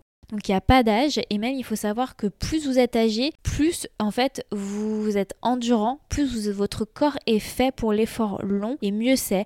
Vous allez moins traumatiser votre corps puisque c'est des efforts certes plus longs mais entre guillemets moins intenses voilà, moins intense. Et euh, il faut juste, faut juste se lancer et, oser. Euh, peut-être rejoindre un club de triathlon, peut-être peut prendre des cours un peu euh, en, particulier pour, pour la natation. Mais il n'y a pas d'âge. C'est vrai que c'est un peu plus difficile que, que, si on avait appris à nager, à très bien nager à l'adolescence. Mais ça se fait. Ouais, et on vous renvoie à l'épisode spécial natation. Voilà. si vous débutez, prenez des conseils parce que c'est beaucoup, beaucoup de techniques la natation. Et surtout, ça vous fera gagner du temps, hein, au lieu de galérer, euh, d'aller toutes les semaines euh, faire votre petite brasse, alors que si vous preniez un cours ou deux, vous allez voir que bim, bim, bim, ça va aller très, très vite les progrès, et vous allez prendre tout de suite du plaisir, parce que la frustration au début, c'est ça qui, est le plus décourageant, parce que en natation, on essaie, on essaie, et puis euh, ça avance pas, l'eau, elle fait n'importe quoi, elle nous écoute pas, alors que hop, avec les bons conseils, un peu d'observation, vous pouvez le faire. Et la personne, tu vois, qui tu disais qui avait 40 ans, et qui, qui pas. Et euh, j'ai envie de dire, moi je suis euh, Nathalie Simon sur euh, les réseaux sociaux. Je sais pas si vous vous souvenez, mais c'était une, présentatrice sur France 3. Elle est toujours présentatrice, mais elle fait du triathlon aussi. Elle s'est lancée, lancée, sur le tard, oui. Oui, oui, elle s'est lancée sur le tard. Et d'ailleurs, si on regarde la moyenne d'âge des personnes qui font du triathlon, des Ironman, elle est beaucoup plus âgée en fait que qu'ailleurs. Je pense qu'on doit tourner d'ailleurs vers la 40-45 ans. Les gens qui font des Alpha, alpha c'est plus dans ces tranches d'âge-là que vers 20 ans. Donc allez-y. Lancez-vous. On avait des questions sur l'eau libre aussi, notamment de Sofiane. Comment gérer la, gestion de la peur de l'eau libre? Alors sache qu'on fera un épisode spécial sur l'eau libre, parce qu'on avait eu aussi de nombreuses questions. Donc voilà, on te, on te laisse patienter. Oui, et d'ailleurs, n'hésitez pas à nous envoyer toutes vos questions sur l'eau libre euh, en email à pmptquestions sans s gmail.com. Voilà, ou comme par ça, on les aura déjà, ou par DM sur l'Instagram, ça nous permettra de, de préparer en avance le, le podcast. Question d'Amandine, pensez-vous qu'il faut avoir fait plusieurs triathlons M, ou distance olympique, ou plusieurs semi-marathons? Je pense que des triathlons M, ça, ça apporte bien plus d'apprentissage qu'un semi-marathon pour un Alpha Ironman. Ouais, à choisir, faites plutôt un triathlon M. Après, bien souvent, on vient plutôt de la course à pied où on, a eu l'occasion de faire euh, voilà, des 10 km, peut-être des semis. Euh, ça peut être euh, bien évidemment un plus de faire un M et un semi, mais à choisir, choisissez le, triathlon distance olympique. Question de Margot, quel budget faut-il prévoir pour un triathlon L'argent, plein d'argent. Il faut être riche. Ah, il ne faut pas forcément être riche, mais euh, il, faut, euh, il faut anticiper euh, déjà le prix du dossard. Comme on disait tout à l'heure, c'est pas donné, surtout si vous voulez vous faire plaisir sur un, un label comme Ironman. voilà, on va être, même sans label, je pense, on est autour des minimum 150 euros et jusqu'à 350 en fonction de la course. En fait, quand on débute le triathlon, c'est là où ça coûte le plus cher. Parce on va dire que c'est là où vous investissez le plus, mais c'est des investissements long terme. J'insiste vraiment là-dessus. Euh, genre moi, ma première combinaison de natation, je l'ai gardée pendant plusieurs années. Et j'ai dû la changer juste parce que euh, bah, c'est moi, c'était de ma faute, je l'ai mal stockée et elle s'est fait un petit trou euh, dans le stockage. Et ma trifonction que j'ai actuellement, elle va avoir 4 ans, elle est toujours aussi magnifique. Donc voilà, c'est des investissements lourd au début. Mais qu'on rentabilise sur, le, long terme, comme sur le vélo. sur le long terme, comme le vélo. Après, je pense que les, les, gros investissements, c'est effectivement la trifonction, la combinaison de natation. Mais petite parenthèse, il faut savoir que la combinaison de natation, vous pouvez la louer. Aussi. Aussi. Donc, euh, vous n'êtes pas obligé. D'ailleurs, tu te souviens, tu l'avais loué, toi, pour Aix. Moi, je l'avais loué pour. Euh... où tu l'avais loué Aix Dans des magasins de triathlon Je sais que je l'avais loué bah, pour Chantilly. Ah oui, pour, Chantilly. ouais, moi j'en avais une, toi tu l'avais loué. Et après, euh, voilà, vous pouvez tout à fait trouver des marques qui font plein de réductions, euh, même là, Black Friday ou euh, pour Noël ou pour les soldes, il y a toujours. Et vous n'êtes pas obligé d'avoir la dernière combinaison luxueuse, hein, voilà. Hein. Question d'Ilena, est-ce compatible, donc un triathlon longue distance et la prépa, est-ce compatible avec une vie professionnelle extrêmement prenante? Alors tout dépend de ce que veut dire extrêmement prenante. Tant que tu as tes week-ends, Ouais, voilà, tant que tu as des week-ends. Et une heure entre midi Après, c'est une deux. question d'organisation et, de, et de priorité à, un- à une parenthèse de ta vie. Euh, Peut-être qu'il y aura des petits sacrifices, mais honnêtement, pour un premier, on se parle pas. euh, voilà, on, on, on- le répète, deux natation, deux vélo, deux courses à pied. Ça fait quelques heures, mais Bah, c'est sûr que voilà, le problème c'est que euh, si tu veux concilier travail prenant, vie sociale et sport, il faut euh, être très organisé, caser ses séances peut-être le matin ou entre midi et deux et ne pas se coucher trop tard parce que c'est quand même fatigant. Voilà, Euh, mais c'est faisable, c'est faisable pendant la préparation et se dire qu'il faudra prendre s'aménager une semaine de vacances pour vraiment couper après son Alpha Ironman euh, parce que on sera, on sera fatigué, mais, mais, mais c'est faisable, hein, c'est faisable. hein. la preuve, toi, tu, tu, tu, tu l'as fait, on, on- voilà, donc euh, ça il y en se a qui le fait. font avec euh, famille, enfants, Oui, euh, voilà, qui se lèvent très fait. tôt. Je connais qui, voilà, qui se lèvent très tôt pour faire des entraînements avant que les enfants se lèvent. Exactement. Chapeau à eux parce que ça doit être délicat et compliqué. Je rappelle, c'est une organisation, ça sera une parenthèse, ça sera quelques semaines. Comme on prépare un marathon, c'est une petite parenthèse pour, pour un joli tapis rouge qui dure 10 secondes. Voilà, c'est ça, une très belle médaille. Next. non, mais euh, beaucoup d'émotions et beaucoup de fierté, franchement. euh. Et puis malheureusement, après, vous aurez envie de faire un full Ironman. hein, donc autant vous dire que. Et lâcher encore plus de sous. Voilà. Euh, question de Laetitia. Faut-il beaucoup plus borner que les 90 km à vélo? Idem pour la course à pied. Donc comme on le disait, non, en course à pied, il faut faire un peu de, on va dire, un peu, un peu de volume dans, dans la semaine. C'est pour ça qu'on disait deux séances au moins, qu'une séance longue, mais pas forcément besoin d'aller faire un semi-marathon. Mais par contre, oui, euh, moi, ce que, c'est- ce que je conseille, c'est de faire la distance en vélo, voire de faire un peu plus, euh, 100 km. Après, on n'est pas venu dans le détail euh, du format du parcours. Pourtant, en France, euh, les parcours vélo, ils sont pas très évidents, sauf euh, Sable d'Olonne qui est tout plat, qui est pour moi l'idéal pour moi, Sable d'Olonne, c'est l'idéal Pour les personnes qui veulent débuter. Surtout avec euh, l'histoire de la marée qui vous ramène tout seul. euh. Aix-en-Provence et Nice ne sont pas des formats, on va dire. Ah, Il y a du dénivelé, a, hein, donc il y a euh, du un peu plus de challenge. c'est un peu plus challengeant. Donc, euh, dès qu'il y a du dénivelé, il faut faire un peu plus euh, que la distance si vous habitez un pays plat. Voilà, pour vous habituer. euh, Et si euh, il y a du dénivelé à Nice, euh, bah, il faut aussi aller s'entraîner pour faire des cols, faire un peu plus de la distance. En fait, il n'y a pas de secret pour bien gérer son vélo, c'est faire un peu plus de la distance. Je sais que beaucoup de coachs disent que bah non, ça suffit de faire la distance, mais pour être à l'aise, pour éviter de d'arriver séché pour la course à pied, bah, faire un peu plus de la distance à l'entraînement, c'est le secret pour, euh, pour euh, justement bien réussir son vélo, même si c'est son premier Ironman, Alpha Ironman. Et c'est pareil, si on est sur du dénivelé à Nice, faire le dénivelé sur une sortie. Donc si c'est difficile pour vous d'avoir ce dénivelé-là avec euh, par exemple 100 km, ben, n'hésitez pas à avoir ce dénivelé-là, mais sur 110. Euh, et je peux vous assurer que si c'est une sortie, une grosse sortie comme ça, ce sera peut-être la seule de votre prépa, mais elle vous permettra vraiment le jour J d'être prêt. On ne vous dit pas de toutes les semaines faire des sorties de 80-100. Hein. C'est ce que j'explique au début, vous allez progressivement aller dessus, mais c'est peut-être bien d'avoir week-end euh, 10 et week-end 11 de votre prépa, d'avoir une sortie à 100, une sortie à 105 par exemple, et hop, on redescend un week-end 13-14 à 90. Mais voilà, je pense qu'il faut s'imposer de faire la distance en vélo au moins. Et surtout en cumul. Par rapport au cumul des, bah, des deux séances vélo. Oui, là, on va dépasser les fameux 90 km qui seront à la fait. compétition. Et j'allais ajouter en natation, il faut aussi faire un peu plus de la, la distance à l'entraînement. Donc on, je vous dis pas de faire 3000, mais je vous dis c'est quand même bien d'aller faire 2000, 2200, 1300 peut-être parce que d'une part on nage pas tous très droit et donc vous pouvez tout à fait vous retrouver le jour J au lieu de faire 1900 à faire 2000 parce que vous allez euh, loucher sur euh, la bouée. Ça arrive à Toulouse, ça m'est Ouais. arrivé la dernière fois. Donc, euh, donc ça c'est important parce que franchement des bras fatigués, je peux vous assurer que c'est très très difficile de faire de terminer. Et surtout, vous pouvez le faire. Natation comme vélo, des sports portés. C'est beaucoup Oui. plus facile de oui, faire c'est plus de beaucoup volume que moins euh, fatigant et traumatisant qu'en course à pied. Et le travail que vous allez faire en natation et en vélo, même si vous faites moins de course à pied, ça je le répète, je sais que quand on débute le triathlon, quand on vient de la course à pied, on a du mal à lâcher sur la course à pied parce qu'on se dit ouais, euh, le Je vais vélo, perdre le niveau. je travaille pas autant. C'est faux. Moi, je n'ai jamais aussi bien couru, vite, bien et tout depuis que je,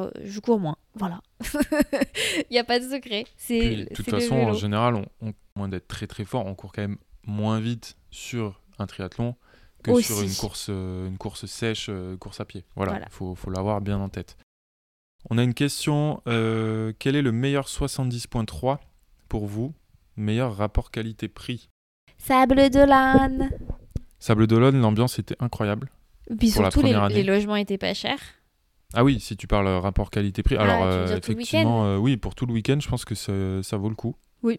Nous, c'était un peu loin pour nous, mais euh, niveau rapport qualité-prix, c'est vraiment pas mal. Après, voilà, ça reste, ça reste un, un, un- un label Ironman, donc le dossard est toujours un petit peu Non, plus mais cher. et puis il y avait une ambiance quand même de malade. Euh, Les ravitaux, c'était trop ouf. Attends, tu te souviens des crêpes et tout qu'on a mangé C'était super facile pour se garer. euh, Il n'y avait pas eu de soucis d'organisation. Attends, à Nice, on a galéré à, à marcher des kilomètres et des kilomètres pour rentrer dans le ça. Euh, on va pas dire que les ravitaux à Nice, ils étaient foufous.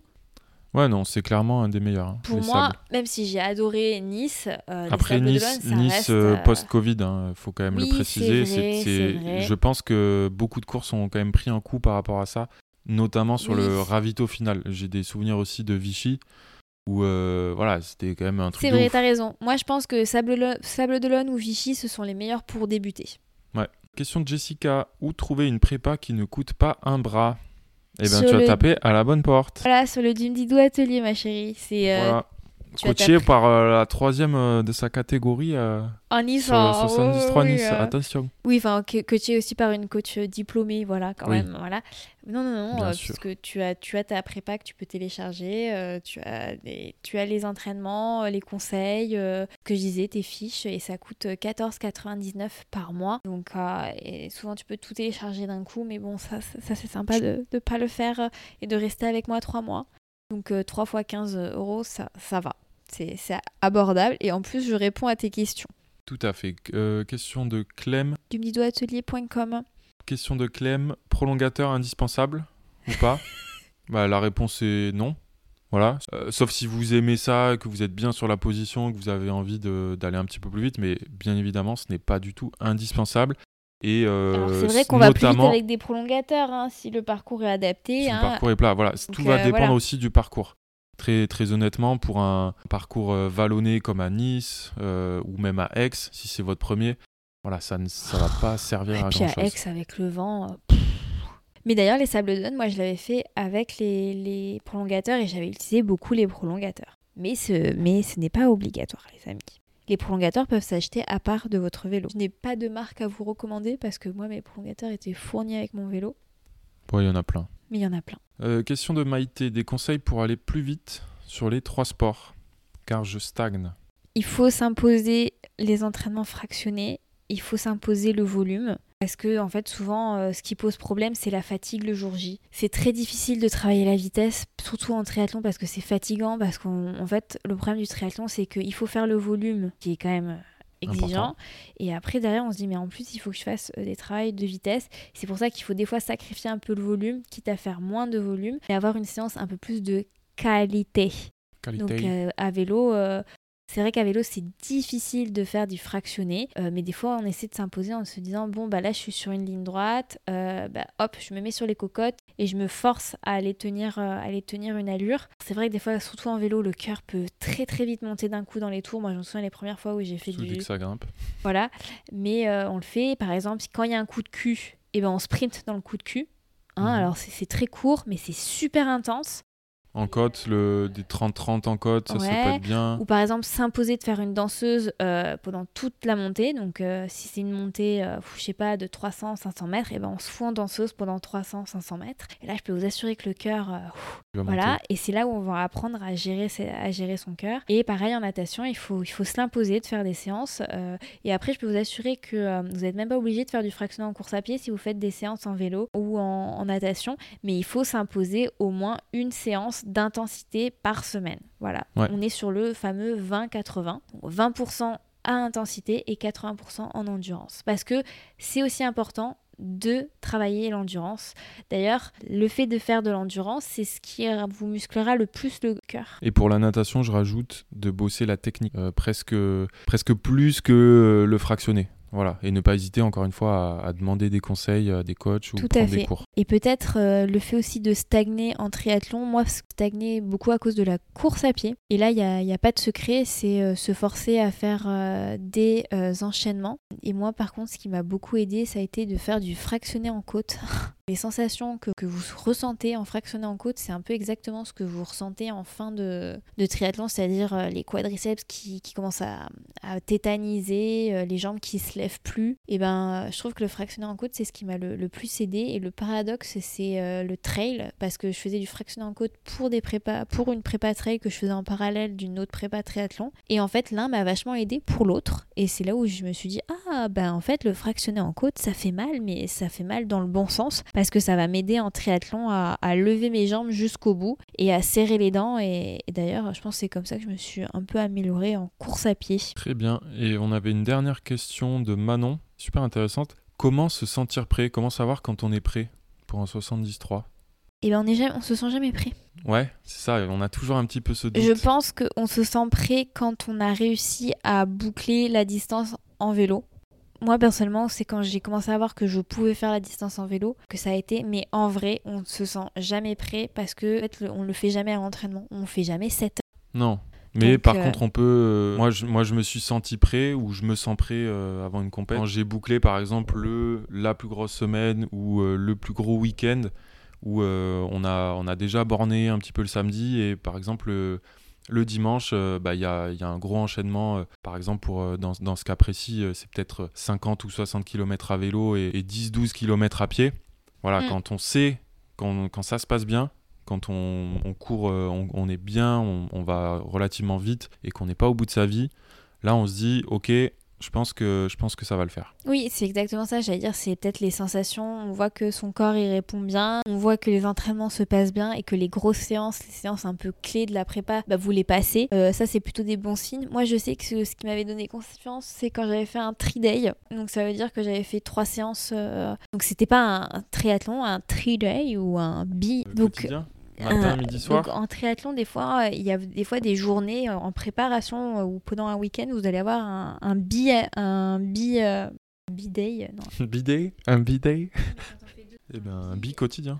Un bi quotidien, donc c'est-à-dire vous allez, vous allez retrouver à midi, vous allez faire de la natation et le soir vous allez faire du vélo par exemple. Déjà ça c'est des journées très très fatigantes, mais moi c'était, j'avais dans ma préparation un tri-day, donc c'est-à-dire j'avais vélo le matin, natation juste après le vélo, et euh, j'avais course à pied le soir. Et en fait, tout s'est très bien passé. Alors après, j'étais fatiguée ce jour-là, mais tout s'est très bien passé. Et donc, je me suis dit, ah, mais ça veut dire que mon corps peut le faire. Alors, effectivement, c'était pas enchaîné, mais je me suis dit, bah, mon corps peut tout à fait absorber cette quantité sportive et réussir. Et en plus, boucler les séances que je devais boucler. Donc, ça, c'est des choses qui peuvent vous rassurer. Mais de toute manière, tant que vous faites pas la course, vous, vous le saurez jamais.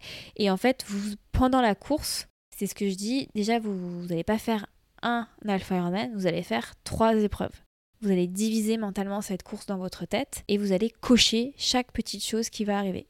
Vous allez sortir de natation et dire ça y est, ça, c'est fait. je me suis pas noyée. Vous allez cocher la première transition, c'est-à-dire ça y est, j'ai le cul sur le vélo, il n'y a plus qu'à. Ça démarre. Vous allez poser votre vélo, vous allez cocher la case mentalement dans votre tête, vous allez dire ça y est, ça c'est fait. Et dans vos têtes, vous allez voir cette petite jauge qui petit à petit va se remplir et vous allez. Et cette jauge, en fait, c'est aussi la jauge de votre confiance. Ça veut dire que putain, vous êtes vraiment en train de le faire. Moi, le nombre de fois où je suis en train de faire une course et que je me dis, mais attends, je suis en train de le faire, je suis en train d'y arriver. Et donc, quand vous allez vous dire ça dans votre tête, cette petite voix là, mentalement, qui vous prépare et que vous dit, vous êtes en train de le faire, vous êtes en train d'arriver, c'est la même voix qui a le jour où ça s'est bien passé, vous avez dit Ah, ça y est, mais j'y l'ai fait, j'y suis arrivé. Donc ça veut dire que peut-être le jour J, je peux le faire, mais je vais le faire en fait. C'est juste ces petites voix qui vous donnent confiance et qui vous confirment que vous allez le faire. On coche le vélo, on pose son vélo, on fait sa T2, son petit pipi si besoin, on mange son petit. On coche le premier tour à pied.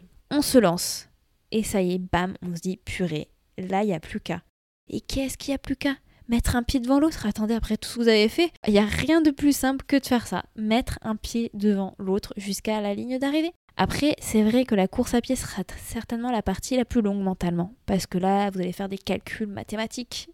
Vous allez vous dire, non mais attends, il y a deux tours Oh, si je divise, euh, alors attendez, deux tours, euh, deux tours, mais c'était 21 km. Alors je vais faire, euh, alors 5, je vais diviser par 4, ça va faire 4 fois 5. je vais pas compter le dernier kilomètre parce que de toute manière, je vais y arriver. Plus les ravitaux. Non, mais en fait, vous allez y arriver. C'est juste, voilà, cocher ces petites cases mentalement et vous verrez le bout et ça va être que du plaisir et surtout que de la fierté et un booster de confiance en vous. Mais juste ayez confiance en vous, ayez confiance en votre préparation.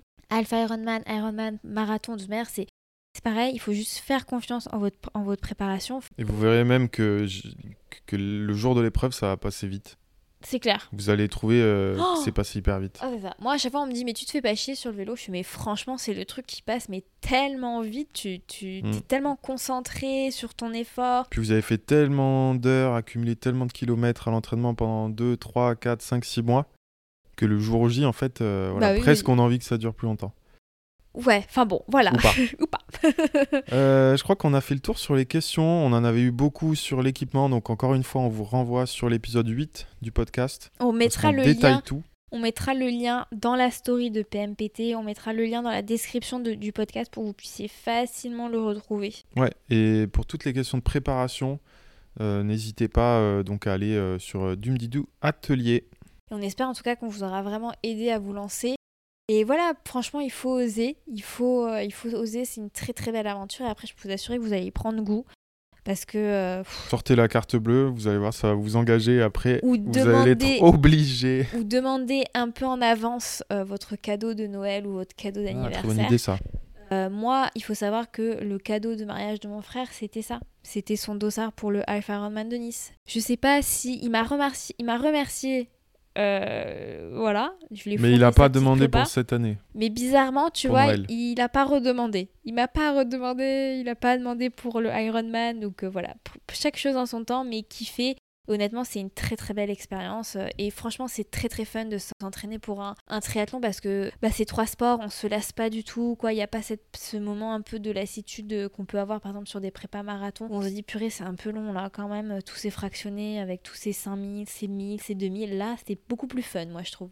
Ouais, beaucoup plus varié. Voilà, on a fait le tour. Est-ce qu'on est qu'on passerait pas à nos petits coups de cœur? Allez, c'est parti pour les coups de cœur. Alors, quel est ton coup de cœur? bah, Je te laisse débuter parce que vu comment tu te la pètes là, je suis sûre que tu as. Ça? bah, il est comme ça, il est, il est là avec son téléphone et ses petites notes. Non, pas du tout, parce qu'en plus, je n'ai pas noté de coup de cœur. Ok. Et, je viens ben de m'en rappeler qu'il fallait faire les coups de cœur. Donc. Euh... Et eh bah écoutez, moi j'en ai un, mais je sais très bien que c'est celui-ci que tu vas, que tu ah vas choisir. Donc je vais pas le, je, vais être sympa, je vais pas le choisir. Non, vas-y, dis-le. Colin in Black and White. C'est notre double coup de cœur. eh ben écoute, je, je vais pas dire ça. Je vais en donner un autre que j'ai pas encore donné sur mes réseaux sociaux. Euh, parce que je partage beaucoup de mes coups de cœur sur ma story et tout. Et eh ben c'est le podcast On peut plus rien dire j'ai découvert ce podcast il y a très très récemment. C'est de Binge Audio. En fait, c'est un peu des petits débats et des. Euh, attendez, je vais vous lire quand même la, description parce que c'est nul ce que je fais. C'est tous les vendredis, Judith du Portail reçoit trois, invités pour approfondir des questions du moment et surtout celles qui auront sûrement été oubliées parce qu'il est possible de débattre autrement, sans clash, sans caricature et sans pensée toute faite. On ne peut plus rien dire est un podcast binge audio. Voilà, alors euh, c'est vrai que la présentatrice, là, je vois une, euh, critique qui dit qu'il faut arrêter de dire en fait. C'est vrai que Judy du portail dit beaucoup en fait. Euh, mais voilà, c'est très rigolo. moi, tout le podcast est un coup de cœur, j'aime bien. en particulier l'épisode Votre téléphone a-t-il aspiré votre âme? On l'avait écouté ensemble, tu t'en souviens? Le dernier c'était Deliveroo, donner un pouvoir suffit-il à laver notre conscience? Et climat, faut-il passer à la lutte armée? En bref, pas mal des derniers épisodes, c'est plutôt cool. C'est un tout nouveau podcast, donc il n'y a pas beaucoup d'épisodes à écouter, mais ils sont assez longs. À chaque fois, c'est à peu près 50 minutes, euh, une heure, donc ça suffit largement pour une séance de course à pied avec euh, un podcast. Donc je le répète, on peut plus rien dire. Voilà. Et toi, mon bébé? Très bien. Bon, bah écoute, tu as tout spoilé du coup. C'est euh, le, documentaire Netflix Colin in Black and White, ou en noir et blanc en français sur euh, le joueur, euh, l'ancien joueur de foot américain Colin Kaepernick, euh, qui jouait aux San Francisco 49ers et qui raconte d'une façon hyper, hyper ludique, je trouve, et éducative, son adolescence, on va dire, et ce qu'il a, qu'il a pu subir en tant qu'Afro-Américain métis. élevé par, par deux parents en plus qui l'avaient adopté, deux parents blancs. Donc voilà, c'est nous on a adoré, on a regardé je crois les 5 ou 6 épisodes quasiment d'un coup. Ouais. On apprend beaucoup de choses, ça va bien au-delà du américain ou, ou du baseball parce qu'il pratiquait aussi le baseball. Mais voilà, je vous le conseille. ça fait toujours du bien de mémorer un peu c'est les moments de, Black Lives Matter que lui avait l'idée sur les terrains de foot US et qui s'est fait blacklister pour ça. Voilà. Truc un peu dommage, j'ai trouvé sur euh, cette série, c'est qu'effectivement ça s'arrête pile quand il rentre en université, donc on n'a pas toute la suite, mais c'est vrai que c'est peut-être un peu trop contemporain. Euh, moi, ce qui m'avait énormément choqué dans cette série, c'est en fait on est vraiment mis face au racisme totalement institutionnalisé et ordinaire et toutes ces blagues pourraves que les, les blancs, alors je, suis blanche, hein, mais j'ai peut-être certainement dû faire des blagues pourries, enfin tu vois, c'est tellement la honte, enfin c'est des comportements tellement mais... Et en fait, on, est vraiment mis dans sa peau et on se dit non, mais c'est pas possible quoi. ce qui est dingue, c'est qu'il est adopté et que ses parents qui sont blancs, lui-même en fait ne se rendent pas compte ou minimisent euh, non, mais plein eux-mêmes sont racistes avec lui. Ouais, ouais, ou peut-être pas racistes, mais en tout cas, ils se rendent pas compte de, de réflexion ou de. Mais on va pas spoiler, on va pas spoiler. Il faut regarder. Regarder. Podcast, euh, ça c'était coup de cœur commun, mais tu, as-tu un coup de cœur rien qu'à toi? Coup de cœur rien qu'à moi, non, euh, non, pas forcément. Ah, tu vois, j'avais raison alors de pas prendre. Bah, je vais en garder pour la prochaine fois. Sinon, j'en ai plus. bon, on espère que cet épisode euh, vous a plu. On est de, on est de retour. Tu entends, Mathieu? Oui. Oui. En tout cas, ça se, ça s'est entendu que tu étais contente de nous retrouver avec bah ton petit mais, micro. Mais moi, j'adore. J'adore. D'ailleurs, justement, quel est le prochain thème de notre épisode tous les deux? Eh bien écoutez les amis, euh, on va aller vous proposer un épisode plutôt tourné sur que faire en hiver.